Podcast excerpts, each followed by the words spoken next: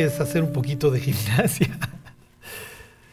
Lo que, eh, miren, a, las 70 semanas le llaman el pozo de la desesperación. Es, sí es complicado, o sea, porque además 70 semanas parecería, pues es típico número, ¿no?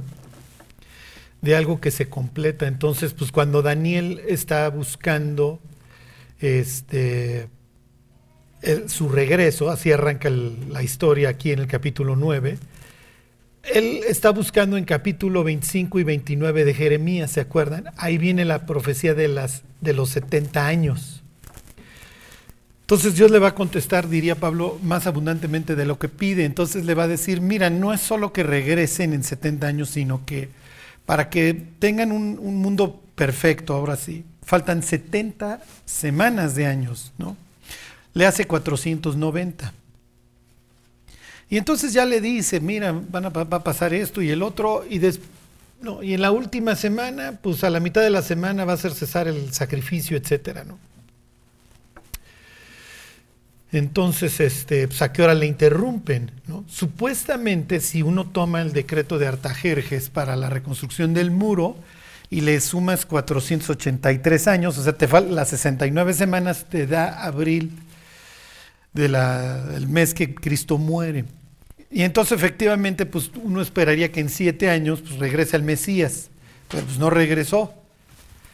Entonces, ¿cuál es la teoría? Bueno, pues que se interrumpió efectivamente. ¿Cuándo se interrumpe? Cuando Jesús les dice aquí vuestra casa os es dejada desierta y se abre un, un espacio para la reconciliación.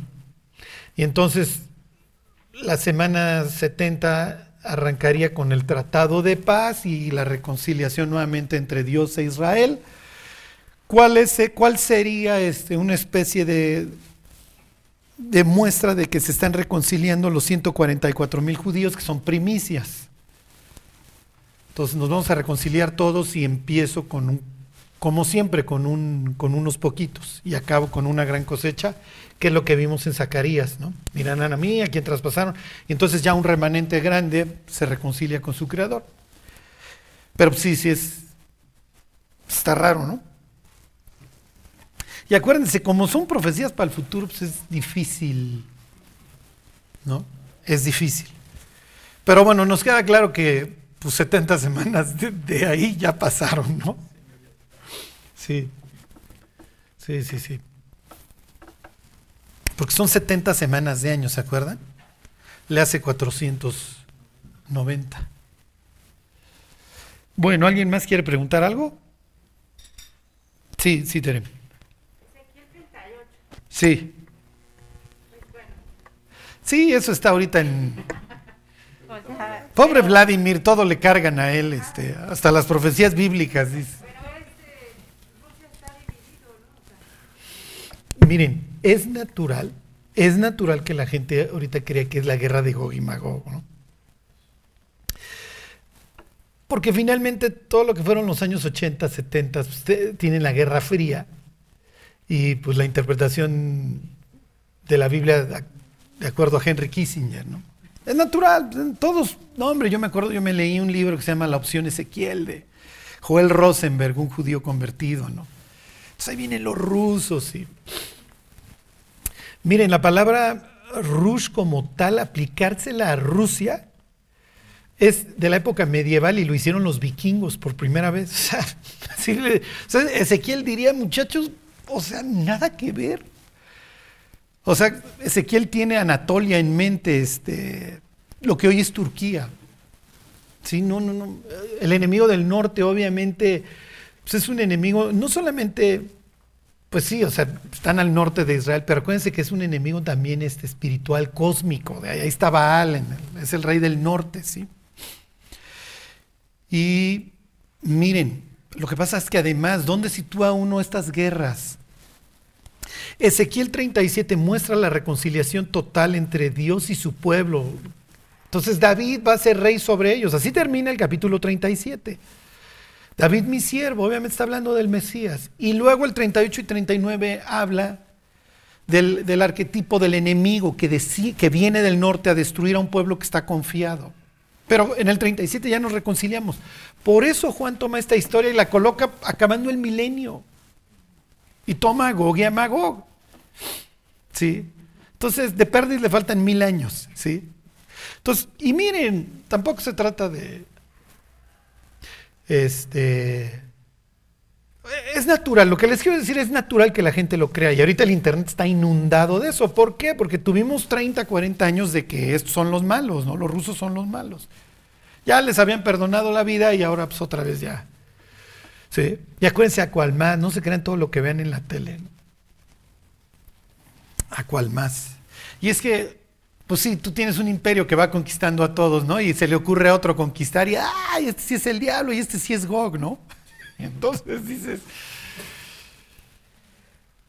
pero bueno, y los otros dirán, es que yo estoy llevando la democracia, ¿no? Bueno, pero sí, nada que ver, sí. nada que ver, nada que ver. Este, sí, Marta, sí. Es que eh, cuando leo siempre me pasa la, la duda. O sea, siempre pienso en USA cuando trata de que el arca no se caiga. Sí. Y que pues Dios lo mata. Entonces digo, eh, o sea, no sé, a lo mejor pienso, bueno, es daño colateral, o sea, ¿por qué a USA detectó Dios algo en su corazón? O sea, entiendo que no quería, o sea, era la ira de Dios, pero ¿por qué sobre USA? O sea, yo hasta cierto punto digo, pues él ¿Por qué? No sé. siempre que lo leo me queda. Sí, no sí, sí. No, miren, es que son unas purificadotas. O sea, lo que pasa es que, y se los voy a decir tal cual, no, no es que esto haya terminado. O sea, finalmente la iglesia se llena de muerte cuando quiere traer a los incrédulos a la iglesia. ¿eh? Y hacer, y a ver, tú, vamos a imitarlos y eso. ¿Qué es lo que sucede? El, acta es, el, acta, ¿eh? el arca es capturada por los filisteos. Los filisteos no conocen a Jehová. Creen que ellos, que su dios Dagón es más poderoso porque pues, les ganamos la guerra, es natural. Por eso, acuérdense, conquisto tu templo y me llevo todo lo que hay allá adentro, robo a tu dios, te despojo y yo me lo llevo a mi templo. Y efectivamente, pues, cae Silo, etcétera, se llevan el arca y al otro día Dagón tiene las manos en las partes privadas. ¿sí? La Biblia es muy gráfica. Ahorita vamos a leer un pasaje. La Biblia no es mojigata, pero sí está esperando pureza de sus participantes. ¿sí? Y literalmente Dagón tiene en las manos, ya saben dónde. O sea, como si le hubieran pateado, ya saben dónde. y entonces los filisteos se asustan y dicen, oye, ¿qué onda? Este, este Dios es más poderoso y vienen las ratas y los tumores. Y entonces dicen, no, pues ya nos vino la plaga. Y entonces ellos hacen una, una, búsqueda de la voluntad divina como lo hacían en la antigüedad, que hoy la historia que vamos a ver tiene que ver, ¿ok? Hace lo mismo uno de los protagonistas. Y entonces, ¿qué es lo que hacen? Toman unas vacas que tengan becerros recién paridos, y es natural que la vaca cuando escucha la voz del becerro no lo quiera dejar porque lo tiene que alimentar, es instintivo. Entonces dice, tomen unas vacas, suban el arca en, un carro, que lo jalen estos animales y acérquenlo los becerros o tengan los becerros cerca. Si de plano sobrenaturalmente las vacas se van llevando el carro con el arca, quiere decir que esto sí, Salatunda nos vino por Jehová y efectivamente sucede. Cuando a David se le ocurre, vamos a llevarnos el arca a Jerusalén, está bien, ¿cómo lo hace? Como lo hicieron los filisteos. Oye, tienes, tienes, toda una ley que te dice, inclusive te ordena que nunca permitas que mueran los cuatitas. ¿Por qué? Porque son los descendientes de Cuat los únicos autorizados para cargar el arca. Entonces nunca puedes permitir que mueran. Ellos no, no la ven, antes la cubren los, este, descendientes de Aarón y luego los llevan los de Coat. Ellos llevan partes del tabernáculo, entre ellos el arca. Entonces, cuando, es, cuando David lleva el arca en un carro jalado por animales, esto es totalmente antibíblico y se va a caer, pues es natural, no lo traen. Pues este cuate quiere ayudar. Y Dios dice, no me ayudes, compadre, no necesito tu ayuda. Ustedes están siguiendo una filosofía filistea. Y ya metieron a los incrédulos a la iglesia. Y en ese instante lo mata. Y entonces David dice, no, no, solo por los levitas debe de ser llevada el arca. Y entonces la siguiente vez la van a llevar como, como dice la ley. Fue una purificadota. Por eso, miren, la iglesia no debe de imitar al mundo. No lo debe de hacer. Y hoy la iglesia está llena de mundo. Está llena de mundo. Y, y los creyentes están muriendo. Sí, sí están muriendo. Espiritualmente están muriendo. Es lo que le dice Dios a Sardis. Tú tienes nombre de que vives, pero estás muerto. O sea, tu filosofía y tu cosmovisión te riges por lo que, por lo que ves en la tele y no es cierto. ¿No? Tú te tendrías que regir por lo que yo te vaya mostrando. Pero estás adoptando una doctrina filistea y te estás muriendo. Bueno, ¿ya se deprimieron? ¿Sí? Bueno, pues entonces apaguen la tele. Bueno, ¿alguien más quiere preguntar algo? Bueno, pues váyanse este, al libro de Génesis, al capítulo 24. Como les dije, vamos a ver unos, pues no sé cuántos estudios acerca de la vida de Jacob. Jacob es un creyente extremo, ¿ok? Este, pero como, como verán, o sea, Dios nos muestra las historias de estos protagonistas obviamente para nuestra enseñanza y, consolación, y va a mostrar muchas de sus fallas. Denle gracias a Dios que ya se acabó de escribir la Biblia, porque si no, pues ahí estarían nuestros osotes, ¿no? la Biblia es un libro equilibrado que hasta cierto punto ventanea a sus protagonistas. Piensen en Pedro. O sea, no le perdonan la vida casi en ningún capítulo, ¿sí? O sea, siempre queda como el bocón, como el cuate que no se puede quedar callado, y oso tras oso. Pero bueno, pues Dios va a hacer un, un, gran trabajo en la vida de Pedro y es lo que se está proponiendo en las nuestras. ¿De qué habla la historia de Jacob? Piensen, habla de yo puedo, Dios no te necesito, cuando te encuentro salgo corriendo. Este, siempre me voy a salir con la mía. ¿Se acuerdan de Sansón? Eh, hay personas en mi vida que son crueles y me están haciendo la vida imposible y Dios nomás no se las lleva. Estoy desesperado, me cuesta trabajo madurar, mi familia es un desastre, mis hijos son un desastre. ¿Les suena conocido? ¿Por qué Dios no me cambias de chamba si esto está horrible? Si le sirve de consuelo, Jacob se echó 20 años en una chamba espantosa. Entonces tienen esperanza. Y su patrón nunca se murió, ¿eh? Digo, yo me imagino que muchos de ustedes oran por la muerte de sus patrones, pero a veces no se mueren. Ok. Este le duró, este le duró vivo y coleando y ya no veía lo duro sino lo tupido.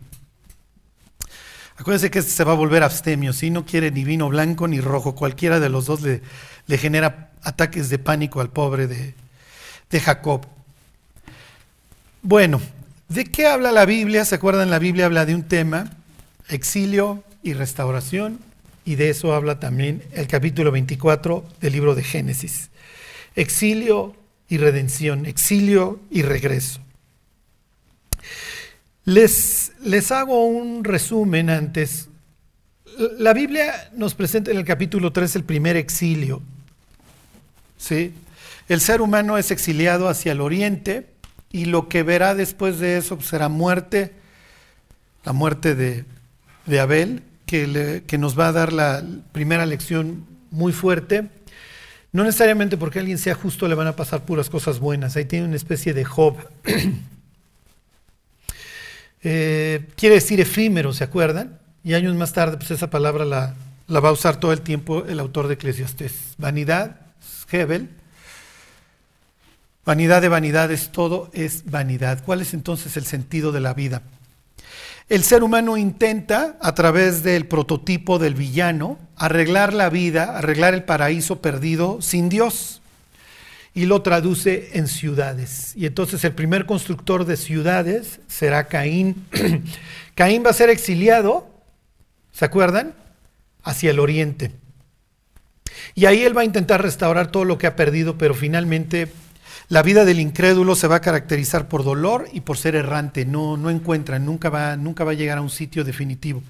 Siempre vive errante porque siempre está busque y busque y finalmente lo único que va a encontrar después de eso, pues es la muerte y un exilio definitivo. Dijera Apocalipsis, mas los perros estarán fuera. Bienaventurados los que tienen derecho a entrar por las puertas en la ciudad, esta vez la celestial, mas los perros estarán fuera y tienen otra vez esta idea de exclusión. Bueno, va a venir el diluvio, se siguen violando las fronteras, ¿ok? En este caso son ángeles los que deciden su propio exilio, por así decirlo, y ellos serán exiliados a un abismo después de crear esta mezcla maldita que provoca el diluvio. Y después del diluvio, tenemos esta idea de fructificar y multiplicaos, la misma orden que encontramos en Génesis 1, en la vida y en los descendientes de Noé. Los descendientes de Noé son hasta cierto punto un desastre, ¿ok? Piensen en Cam, que luego se reunirá en donde, pues, al oriente, para hacer una torre cuya cúspide llegue hasta el cielo. No piensen en la torre Eiffel, no piensen en la torre de Pisa, piensen en una pirámide, ¿ok? Cuando más adelante veamos Jacob viendo una escalera al cielo, como que pensamos que hay un hoyo y sí, sí lo piensan así, no, él está viendo una pirámide. Que a un azteca no le hubiera costado, a un maya no le hubiera costado trabajo pensar en una escalera cuya cúspide llegue hasta el cielo, ¿ok? Piensen en una, en una pirámide maya o teotihuacana, pues ¿quién es el que asciende con un sacrificio, en esos casos humano? El sacerdote, él es el que se va a comunicar con los dioses allá arriba. Bueno, obviamente esto fracasa y viene nuevamente esta idea del exilio. La humanidad es exiliada y dividida en naciones. ¿Para qué dividida en naciones? Para retardar su putrefacción. ¿Ok? El jueves di el último de Apocalipsis y esto lo explico ahí con más, con más detalle, pero bueno, la idea es divido a las naciones, cada nación tiene su idioma, sus costumbres y entonces eso retarda la putrefacción del ser humano. Por eso hoy tienen un ataque al Estado-nación como tal. ¿okay? Y la idea de que se acaben las fronteras. ¿okay? Bueno, ¿para qué? Para volver a generar una Babilonia mundial ¿okay? en un sentimiento antidios. Y pues, obviamente controlado a través de los medios, etcétera. Bueno, el caso es que viene esta expulsión de las naciones, pero Jehová había dicho a Abraham, vete de tu tierra y de tu parentela a la tierra que yo te mostraré. Y la tierra que le muestra es la tierra de Canaán. Él viene de Ur de los caldeos, ¿se acuerdan de la llama? Y entonces toma una dirección oriente hacia occidente, es decir, Abraham está simbolizando a la persona que regresa del exilio. ¿Sí se entiende? Que sale del oriente en llamas, de la expulsión, y regresa al lugar que Dios le ha mandado. Abraham tiene dos hermanos, uno que se llama Arán y otro que se llama Nacor. Uno de ellos muere y Nacor, nos, dice la Biblia, nunca hace el viaje con él a la tierra prometida. ¿Okay? Esto tiene mucho que ver para lo que vamos a estar viendo en esta historia. Ok, Abraham se establece en la tierra prometida y va a estar sufriendo mucho, pero Abraham, ok, va a ser presentado como el prototipo del hombre de fe. Una persona que tiene una fe ciega en Dios, al grado que en el capítulo 22 decide sacrificar a su propio hijo. Ok, Dios lo tiene que detener antes de matarlo y dice, entiendo que ya me temes porque estuviste dispuesto a darme a tu hijo amado. Palabras que más adelante utilizará el Evangelio, Dios refiriéndose a su hijo, he aquí mi hijo amado. ¿ok?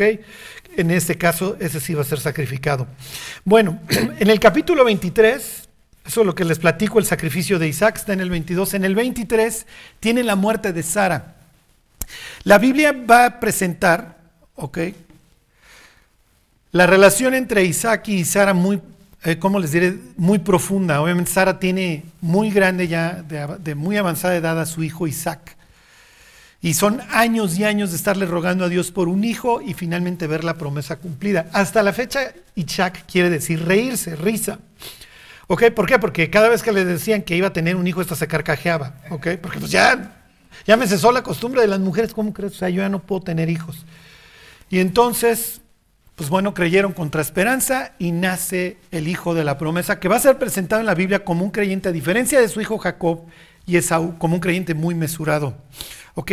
Una persona que la Biblia no le tiene que dedicar tantas páginas porque no está loco, no, no se mete en problemas. Sufre los problemas que la vida y Canaán le van a traer, pero no genera mayores. ¿Ok? Y a veces copia, ya lo veremos, los de su papá. nuestros hijos van a copiar nuestros pecados. Los van a aprender, sí van a tener clases 24 por 7 los 365 días del año y a veces salen mejorados y aumentados. Es rara la generación que, que no absorbe, sino que al contrario la lleva más leve y se cuida. Bueno, y va a venir esta especie de, ¿cómo les diré? De, de coronación, si así lo quieren ver, o de, felicitación, empezando el capítulo 24, este hombre de fe. Por primera vez acaba de comprar una tierra ahí en la tierra prometida que es de él, antes vivía como extranjero y la compra simplemente para sepultura. Es el extranjero por naturaleza. También presenta esta idea de exilio, pero vive exiliado en la tierra prometida, como vivirá Nicodemo y Jesús y Juan el Bautista, todos eventualmente en la tierra prometida, pero como exiliados. ¿Ok? Pero finalmente tiene algo que le servirá como tumba. Lo mismo le sucede a Jesús. No tiene dónde sentar la cabeza, pero va a tener una tumba. ¿Ok? Ocupará solamente tres días, pero bueno, tendrá tumba. ¿Ok? Y entonces el pasaje este arranca como dándole un lugar al patriarca. Ahí están, capítulo 24. ¿Cómo les parecería esto para su epitafio? Era Abraham ya viejo y bien avanzado en años. ¿Ok? Y Jehová había bendecido a Abraham en todo. La Biblia está reconociendo que Abraham es un hombre de fe y que Dios no fue ajeno a la fe, que, a la confianza que Abraham le mostró. Es lo que dice la carta a los hebreos. Dios no es injusto para olvidar el trabajo que ustedes han hecho en favor de los santos. Que Dios tiene el récord de lo que hacemos y no hacemos. Ok, las obras que Dios nos exige no es para que las hagamos, se acuerdan, este, con las ganas de traer la gloria a nosotros, porque entonces ya tenemos nuestro, nuestra recompensa.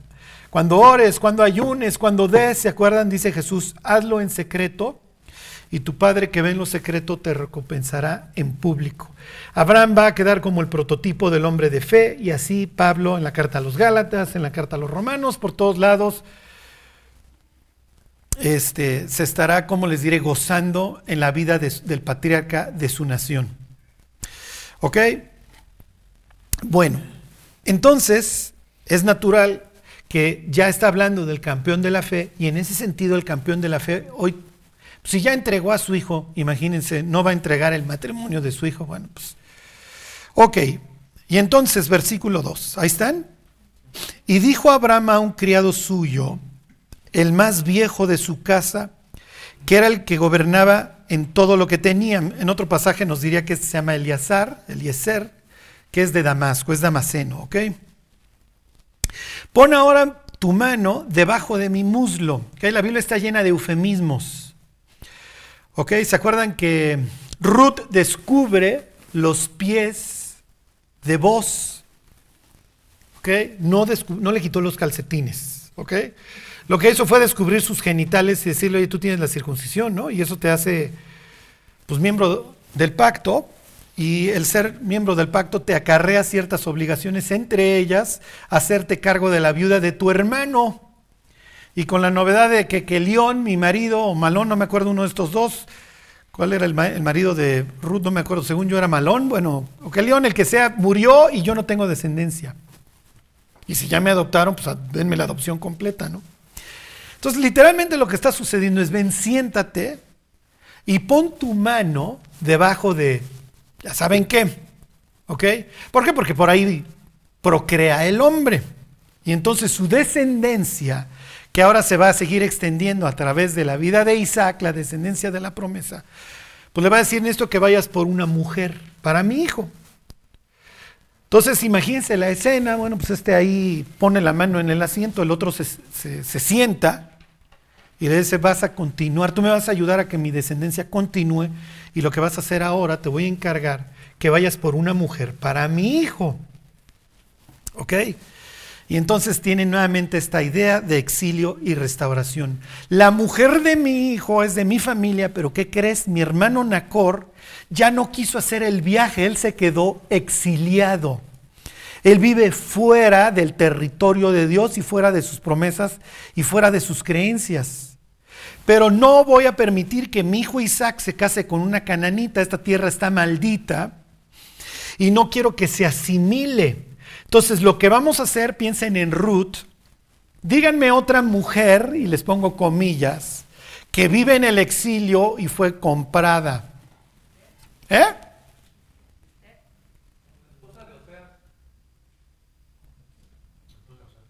No. Digo, sí, pero ella no es extranjera. Gomer no es extranjera. Esther sí, bien está en el exilio. Pero esta la fueron a comprar, esta era gentil.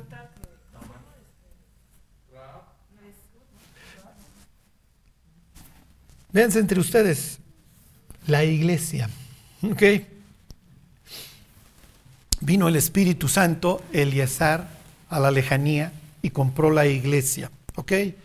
Y el pago, el adote, mojar sería la palabra, ¿cuál fue? La sangre de Cristo, ese fue el pago. ¿ok? Eso es lo que estuvo dispuesto el novio a dar por ella. Bueno, y entonces le dice en este caso al criado que va a representar en el caso de la iglesia al Espíritu Santo, que va a ir a la tierra lejana por la esposa de su hijo, por la esposa del hijo amado, y le dice, ven, versículo 3, te juramentaré por Jehová, es toda una escena solemne, esto es como ir al notario para nosotros. Dios de los cielos y Dios de la tierra, que no tomarás para mi hijo mujer de las hijas de los cananeos, entre los cuales yo habito. ¿Ok? Sino que irás a mi tierra y a mi parentela y tomarás mujer para mi hijo Isaac. Que entonces dentro de mi sangre, dentro de mi familia, me voy a casar. Eso no quiere decir que espiritualmente Rebeca no sea una gentil apartada de la mano de Dios. Y eso ya lo veremos más adelante. Rebeca no conoce a Jehová. Su hermano menos conoce a Jehová. Su familia no conoce a Jehová. Ellos no hicieron el viaje hasta Canaán siguiendo este llamado de Jehová. ¿Ok? Versículo 5, el criado le respondió, quizá la mujer no querrá venir en pos de mí a esta tierra. Volveré pues tu hijo a la tierra de donde, de donde saliste. No, pues para nada, ¿cómo crees que vamos a regresar al exilio? Si esta es la tierra prometida. Aquí nosotros vamos eventualmente a, poseer esta tierra. Es lo que nos promete Dios. Es lo que dice Apocalipsis. ¿Ok? ¿Cómo crees que? Pero ni se va a casar acá. Y si la muchacha no quiere venir, pues a ver qué hará Dios. Pero esto es por fe. Ok, quiero que les quede una cosa clara. No es, aquí no es que se va a casar dentro de la fe Rebeca. Lo que sucede es que si la muchacha decide venir, y eso es lo que preocupa a Eliezer, la muchacha lo va a dejar todo, entre ello, su exilio y sus dioses. ¿Por qué? Porque la mujer adopta los dioses del marido. ¿Sí se entiende? En la mayoría de los casos. Pero hay mujeres luego súper rebeldes que no dejan a sus dioses. Y ahí los traen para todos lados. ¿Alguien me pudiera dar un ejemplo? Raquel y Mical, exactamente. Esos traen sus dioses para todos lados. ¿Sí? No quieren, si se entiende, Mical no, no quiere dejar de pertenecer a la casa de Saúl, que ya fue exiliada, ya te mandaron por un tubo. es el bueno. Raquel, has vivido en el exilio y ya lo veremos, pero trae a sus dioses, no los quiso dejar. Ok. Bueno, versículo 6. Abraham le dijo, guárdate que no vuelvas a mi hijo allá. Y aquí viene el hombre de fe. Jehová, Dios de los cielos, que me tomó de la casa de mi padre y de la tierra de mi parentela, y me habló y me juró diciendo, a tu descendencia dará esta tierra, él enviará su ángel delante de ti, y tú traerás de allá mujer para mi hijo. Se llama endogamia. Las élites lo practican, ¿eh? Pues no son brutos, ¿ok? Las herencias se van a quedar todo aquí dentro de la familia y estamos indoctrine, indoctrine, indoctrine a la familia, que lo más importante la vida es el poder y el dinero, ¿ok? En, la antigüedad lo hacían. Es natural que la herencia se quede dentro de la familia, que no ande, si se entiende, rodando por todos lados. Es natural. Lo que tú quieres hacer es cada vez más grande tu clan y que todos gocen de los mismos valores y las mismas costumbres, ¿entiende? En ese sentido, los cristianos sí seríamos como hijos de Dios en, endógamos. ¿Por qué? Porque queremos que nuestros hijos, en este caso no de sangre, pero sí de espíritu, se casen dentro de la familia, ¿se entiende? ¿Por qué? Porque si no la herencia va a andar rodando entre demonio y demonio. ¿Por qué? Porque si tu hijo se casa con un incrédulo, incrédula, ¿quién va a ser tu, tu consuegro? El diablo. Y tu herencia va a acabar en manos de quién? Pues sí, efectivamente, del diablo.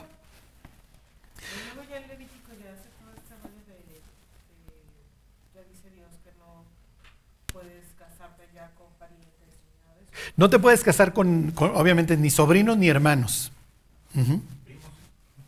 Primos sí. Y acuérdense que entre más grande el clan, más distante.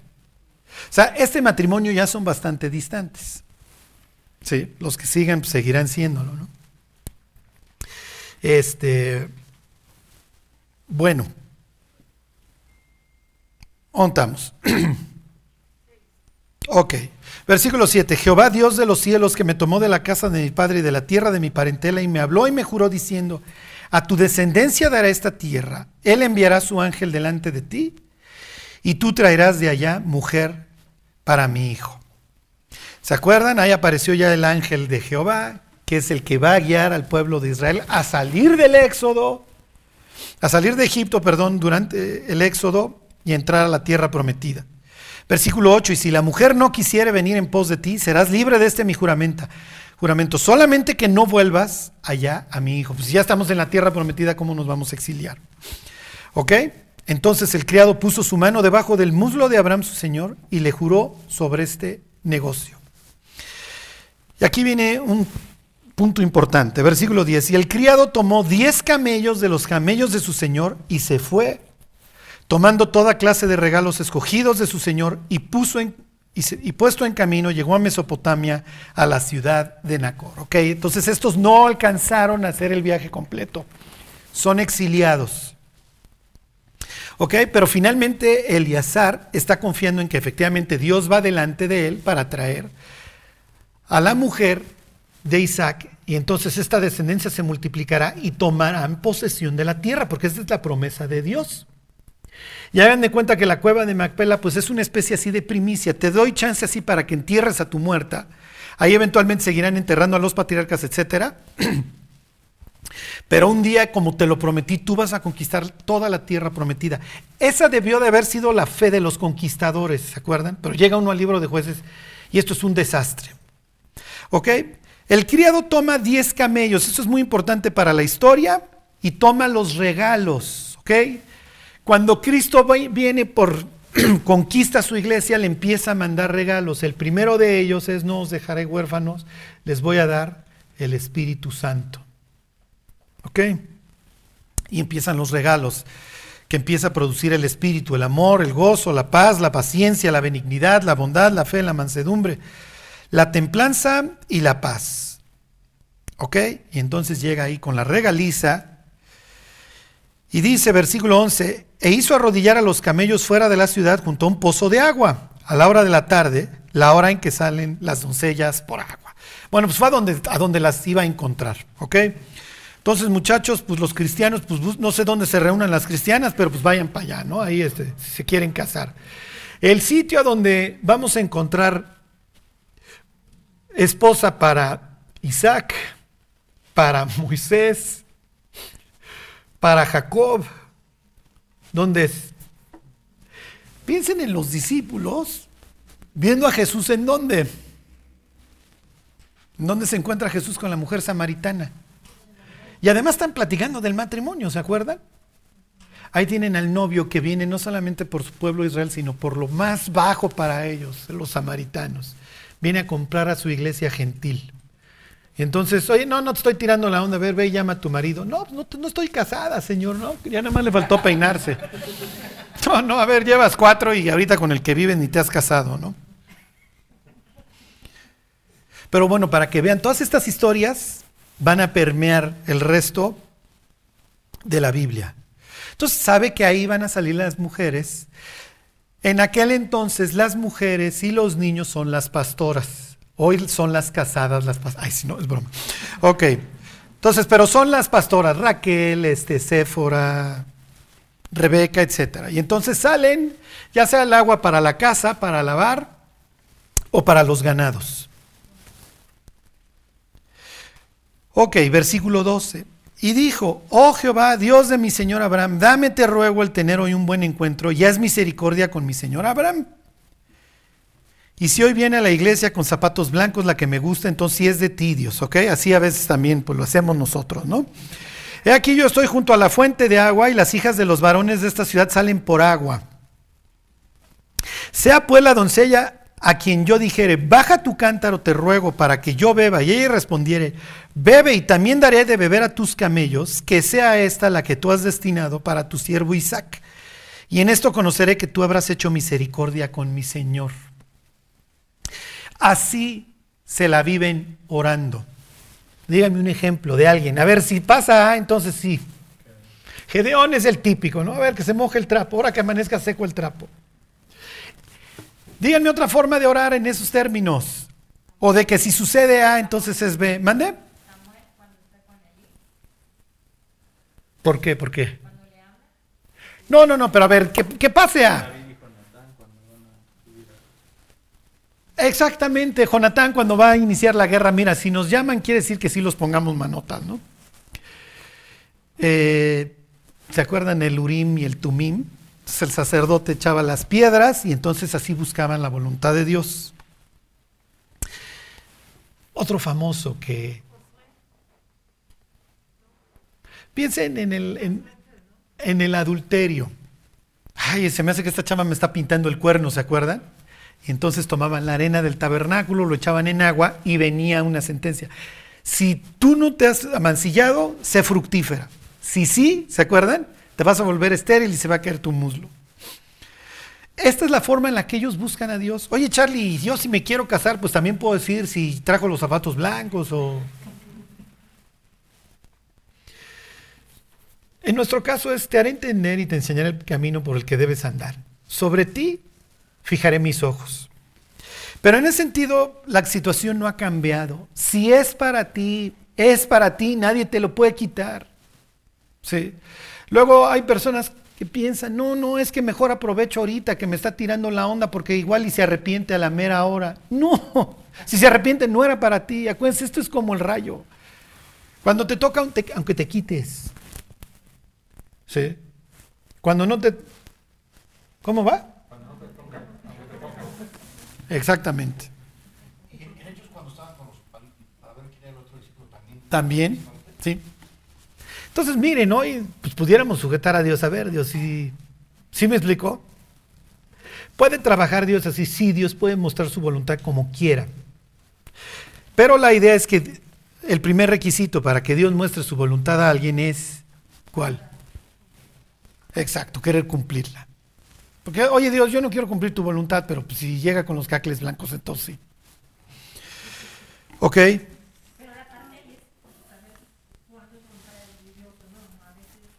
Claro, y además miren el...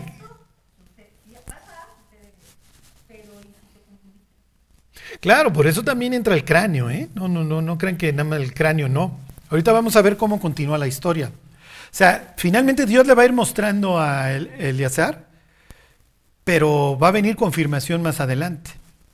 ¿Ok? Pero bueno, esa es su forma en la que él... Y va a pedir algo extremo. O sea, le va a poner obstáculos a Dios. ¿Por qué? Se los voy a volver a leer. Díganme dónde está el obstáculo. 24.14. Sea pues que la doncella a quien yo dijere, baja tu cántaro, te ruego para que yo beba. Y ella respondiere, bebe y también daré de beber a tus camellos, que esta sea la que tú has destinado para tu siervo Isaac. ¿Por qué le está poniendo cosas difíciles a... Sí, No, no, lo que dice Mildred. O sea, él dice Eleazar, mira, que me dé, que me ofrezca agua y a mis camellos. Sí, pero con la voluntad que este cuate llegó con 10 camellos. Si no les ha dado de beber todo el trayecto, se echan 96 litros cada uno. ¿Sí? Y si son 10, pues la chava va a tener que mover una tonelada de agua. Ok. Lo más probable por el horario, porque ahorita lo vamos a ver, si mal no recuerdo, ya es la tarde, ya era tarde, ya habían bebido, a él no le importa, Eleazar lo único que le importa es, oye, les voy a dar de beber a tus camellos. ¿Qué implica que, o sea, que una muchacha llegue y le diga, oye, ¿quieres agua? Y no te preocupes, traes 10 pipas, ahorita te las lleno. ¿Qué implica? ¿Sí me explico? Que esta chava se le va a levantar a las 3 de la mañana cuando el niño tenga fiebre. Finalmente, miren, le quiero decir a los solteros, vana es la hermosura y engañosa la gracia.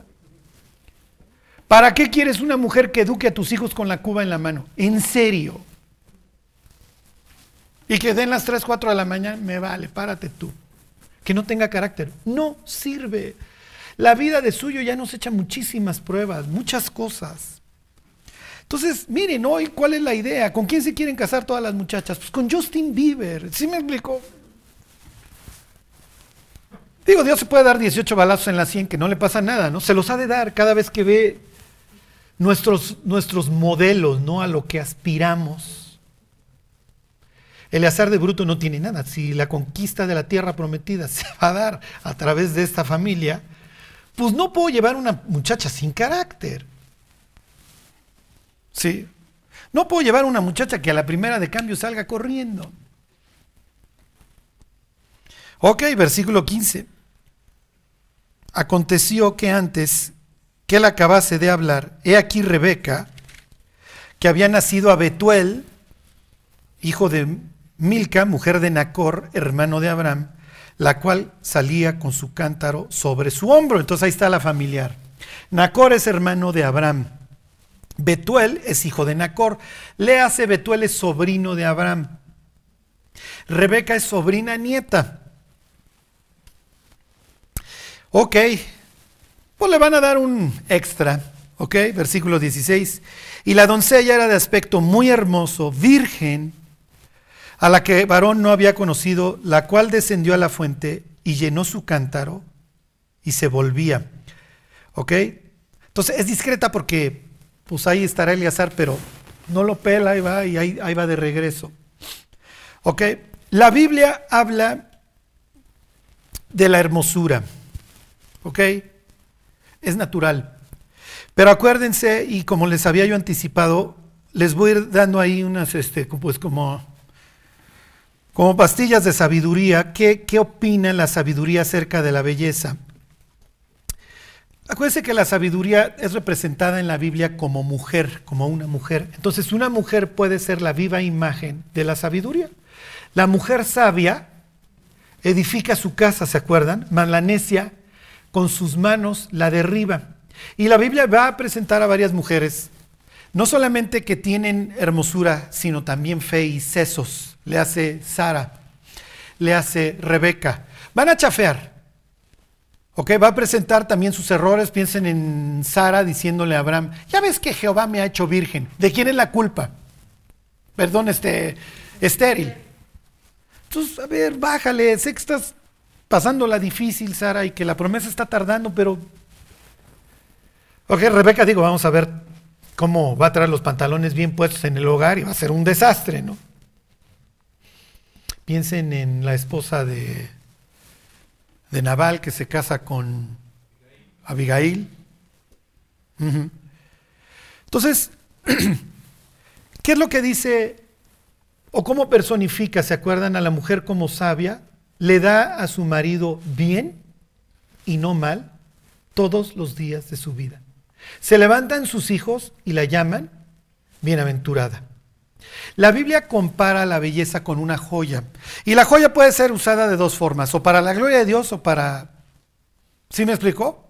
O para la deshonra. Y literalmente dice que la mujer hermosa, apartada de razón, es como un, una joya en la boca de un marrano. ¿Sí? Entonces la siguiente vez que vean una telenovela, ahí van a ver a Miss Peggy, a todas, ¿sí? ¿sí? O sea, la belleza sí, pero la belleza la trae un puerquito en la boca. Y además acuérdense que esto es pasajero. No funciona, no sirve. Ok, pero la belleza puede ser algo que sirva para la honra de Dios y lo va a hacer en el caso de Sara y lo va a hacer en el caso de Rebeca. ¿Ok? Y desgraciadamente también servirá para que flaqueen los maridos. ¿Por qué? Porque pues tengo una mujer hermosa y en cuanto Faraón me vea, pues me va a decir cuñado. Mejor la presento como hermana y cuñado, ¿qué pasó? No sé que me vayan a matar por causa de ella. ¿Ok? Y ese pecado lo cometerá tanto Abraham como Isaac. Bueno, versículo 17. Entonces el criado corrió hacia ella y le dijo, te ruego que me des a beber un poco de agua de tu cántaro. Ella respondió, bebe, señor mío, y se dio prisa a bajar su cántaro sobre su mano y le dio a beber. Y cuando acabó de darle de beber, dijo, también para tus camellos sacaré agua hasta que acaben de beber. Entonces, ¿quién sabe cuántos minutos se tarda un camello en que le lleves la última cubeta y ya no lo quiera? Pero hasta que se, hasta tanque lleno. ¿Ok? Y se dio prisa, versículo 20, y vació su cántaro en la pila y corrió otra vez al pozo para sacar agua y sacó para todos sus camellos.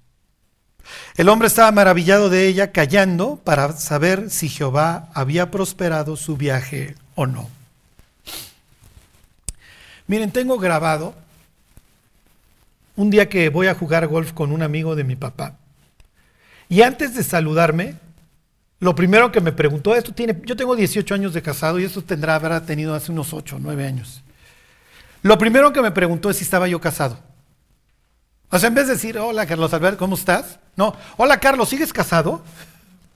Y me dan ganas de decirle, oye, ¿se lo preguntas a todos tus cuates? ¿Sí? O sea, es tu primera pregunta a las personas. Y entonces le digo, sí, no me vayas a fallar, yo fui a tu boda, ¿eh? Eleazar, este extranjero, es así como, wow, sí funciona. Dios sí contesta, esto está funcionando. O sea, casualmente viene la familiar y es hermosa. Sí me explico, y, y ahí va el viaje 1 y el 2 y el 40 y el 60. Esto es increíble. Estoy maravillado. Los matrimonios cristianos generan maravilla en el mundo impío. Yo tengo grabado así una imagen de una de las amigas de la náhuac de mi esposa en mi boda, detrás de una columna, viendo la ceremonia. Se estaba escondiendo de Dios, pues no quería escuchar. Yo me llevaba bien de cuáis con todas las amigas de mi mujer de la, de la carrera. Mi mujer se casó todavía faltándole un año de la carrera y le decían, era una especie así de Renata que veíamos la semana pasada, este, que nos platicaba, a ella le decían Lucerito. Ajá. Y cuando ella decía que, que no había tenido novio, era como... Y entonces un día una de sus amigas de la náhuac llega con su mamá y le dice, escucha, escucha la vida de Lucerito, nunca ha tenido novio. Y la otra vez fue un tipo a buscarla en la universidad y se va a casar con él. Era Eleazar maravillado de que Dios pueda guiar a dos personas a construir un hogar.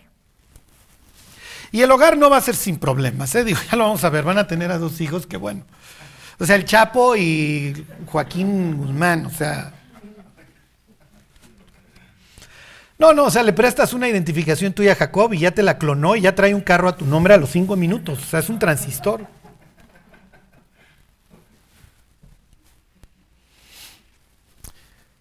Bueno, Versículo 22, y cuando los camellos acabaron de beber, le dio al hombre un pendiente de oro que pesaba medio ciclo y dos brazaletes que pesaban diez. Hijo, y si hubieras traído veinte, ¿cuánto me daban? o sea, wow. Y dijo, ¿de quién eres hija? Te ruego me digas, no hay... ¿Hay en casa de tu padre lugar donde posemos? Ya respondió, soy hija de Betuel hijo de Milca, el cual ella dio a luz a Nacor. Y añadió, también hay en nuestra casa paja y mucho forraje y lugar para posar. El hombre entonces se inclinó y adoró a Jehová, porque esto fue mucho más abundantemente de lo que pidió. Y dijo, bendito sea Jehová, Dios de mi amo Abraham, que no apartó de mi amo su misericordia y su verdad, guiándome Jehová en el camino a casa de los hermanos de mi amo. Y la doncella corrió e hizo saber en casa de su madre estas cosas. Entonces imagínense que esta de repente llega así con su arete, lo usaban en la nariz, ¿ok? O en la oreja, y a veces, ¿ok? Si han visto a veces mujeres árabes, los brazaletes de oro. ¿Por qué? Porque las esposas no eran gratis. Digo, hasta la fecha, digo, no han dejado de serlo, ¿no? Pero había que comprarla, ¿ok? Algunos dicen que es una compensación para la pérdida de una hija que va a ser parte del otro clan y va a adoptar los dioses del otro clan. Algunos dicen, no, pues es un pago, o sea, la tienes que comprar. Da lo mismo. Finalmente hay que transferir una, cantidad de bienes para, para, llevarse a la esposa. ¿Ok? Versículo, versículo 29. Y Rebeca tenía un hermano que se llamaba Labán, mm, ya apareció, el cual corrió afuera hacia el hombre a la fuente y cuando vio el pendiente y los brazaletes en las manos de su hermano, en su hermana, que decía, así me habló aquel hombre, vino a él y aquí, que estaba con los camellos junto a la fuente. Piensen que llegaron las diez limusinas. Y llega un cuate que trae regalos de oro por todos lados y, y de repente entra la hija con el Rolex, los aretes y el hermano, que no conoce a Dios, él está exiliado fuera de la tierra prometida. Su papá no hizo el viaje ni él. ¿Ok? Fíjense, versículo 31. Y le dijo, ven bendito de Jehová. ¿Qué te está indicando?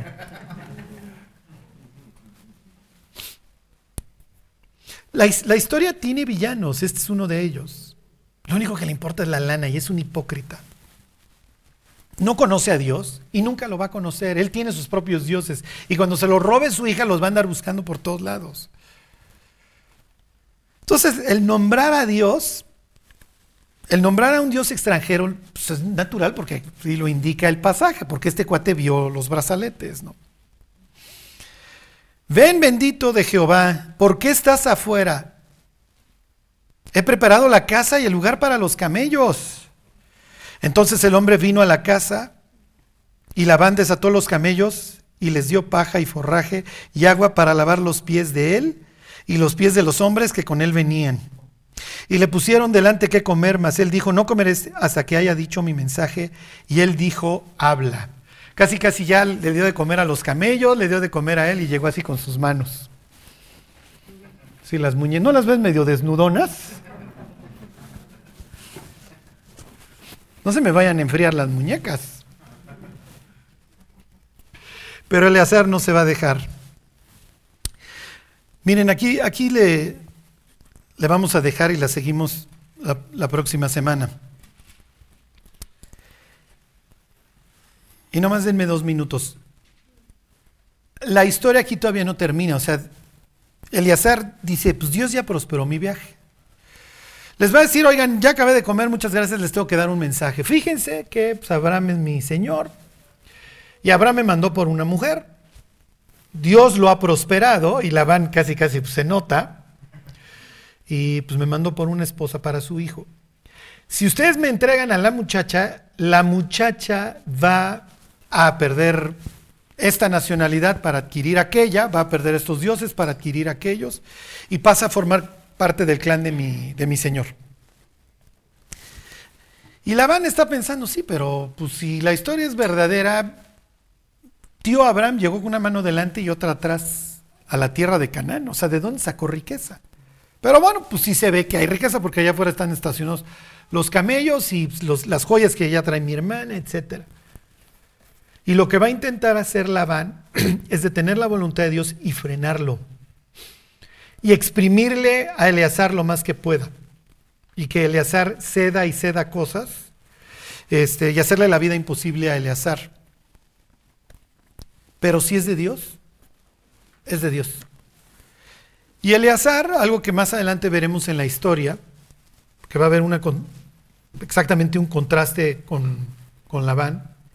Eleazar se le va a plantar a Labán y le va a decir, mira, si es la voluntad de Dios, es la voluntad de Dios y yo no tengo que mover las cosas. Así que si no quieren que se vaya la muchacha, yo agarro mis triques en este instante y me voy. Porque si no es la voluntad de Dios, pues me confundí. Y Dios ya me había mostrado hasta acá, pero me tenía que mostrar hasta acá. Así que adiós. Y ni modo. Y cada quien con su golpe, ahí que disfruten los brazaletes, etcétera, yo ya me voy. Había ocasiones en que si no se consumaba el matrimonio, había veces en que se daban la dote en partes. La parte que se daba antes de la consumación se la quedaban, pero había parte que se devolvía si eventualmente no se llevaba a cabo el matrimonio. Quién sabe que hubiera recuperado Eleazar, pero Eleazar hubiera sacado sus triques y a la mañana siguiente hubiera estado en esa, en esa fuente. Cuando yo hablo con cristianos que se ponen de novios, siempre les digo lo mismo, mira, dos cosas. Número uno, nunca permitas mala conciencia en tu noviazgo. Porque si no vas a entrar a tu matrimonio con muchísimo, daño. O sea, tú tienes que invitar a Cristo a tu noviazgo y a tu matrimonio. Entonces, nunca permitas mala conciencia. Y número dos, si antes de casarse el novio o la novia dicen no, ni modo. No vale amargarse, no vale salirse de la iglesia, no vale, ni modo, Dios te probó, te dijo que siempre no, y ya vendrá alguien. Ya habrá un acróbata que se quiera casar contigo. Porque esto sucede mucho. Truena el noviazgo cristiano y uno de los dos se aparta. Y en este caso Eleazar dice, pues miren, yo pensaba que si era de Dios, pues si no es de Dios, pues ni modo, y agarro mis triques y me voy. Y finalmente la decisión va a acabar en Sara, perdón, está en Rebeca. Y ya veremos la próxima semana la decisión que toma Rebeca, en qué circunstancias la toma. y el lugar, obviamente, el estatus que ella va a tener en la Biblia, ¿sí? Como parte de la constructora de Israel, porque efectivamente la mujer sabia edifica su casa. Y Rebeca pasará a la historia, no solamente en el mundo, sino en la historia celestial, como una de las grandes constructoras del pueblo de Israel. Entonces, el matrimonio puede construir y puede traer maravilla a los incrédulos, pero también el matrimonio puede destruir muchísimas cosas y lejos de traer maravilla, traer mucho dolor a los incrédulos y que piensen, pues si así viven estos, pues ¿qué nos queda al resto de los mortales? Que no nos suceda, vamos a rogarle a Dios que podamos ser personas de fe y que confiemos que si Dios tiene algo para nosotros, no, no lo tenemos que salir a buscar, ¿eh? ya lo tendrá que traer Dios. Como yo le decía una vez a una muchacha, mira, igual y tu marido es tipo Santa Claus, va a tener que entrar por la chimenea porque nunca sales. Pues ya Ruégale a Dios que esté delgado para que no se te muera en el tiro de la chimenea y te enteres más años más tarde que te pudiste haber casado. Bueno, Charlie, mientras me caso, ¿qué hago? Crece. Crece lo más que puedas. Madura en tu relación con Dios lo más que puedas. Porque créeme, y te lo decimos, todos los casados lo vas a necesitar. Bueno, vamos a orar y nos vamos. Señor, te damos gracias por tu palabra, Dios, porque es lámpara a nuestros pies y nos va guiando. Te damos gracias por, Dios, por todos los regalos que tú nos has ido dando a lo largo de nuestra historia. Te damos gracias por nuestro cónyuge, Dios, pidiéndote que, que bendigas nuestros matrimonios, que podamos traer esperanza a un mundo que no, que no te conoce, Dios. Guarda nuestras familias, Dios, que podamos traer una siguiente generación que quiera caminar contigo. Te lo pedimos por Jesús. Amén.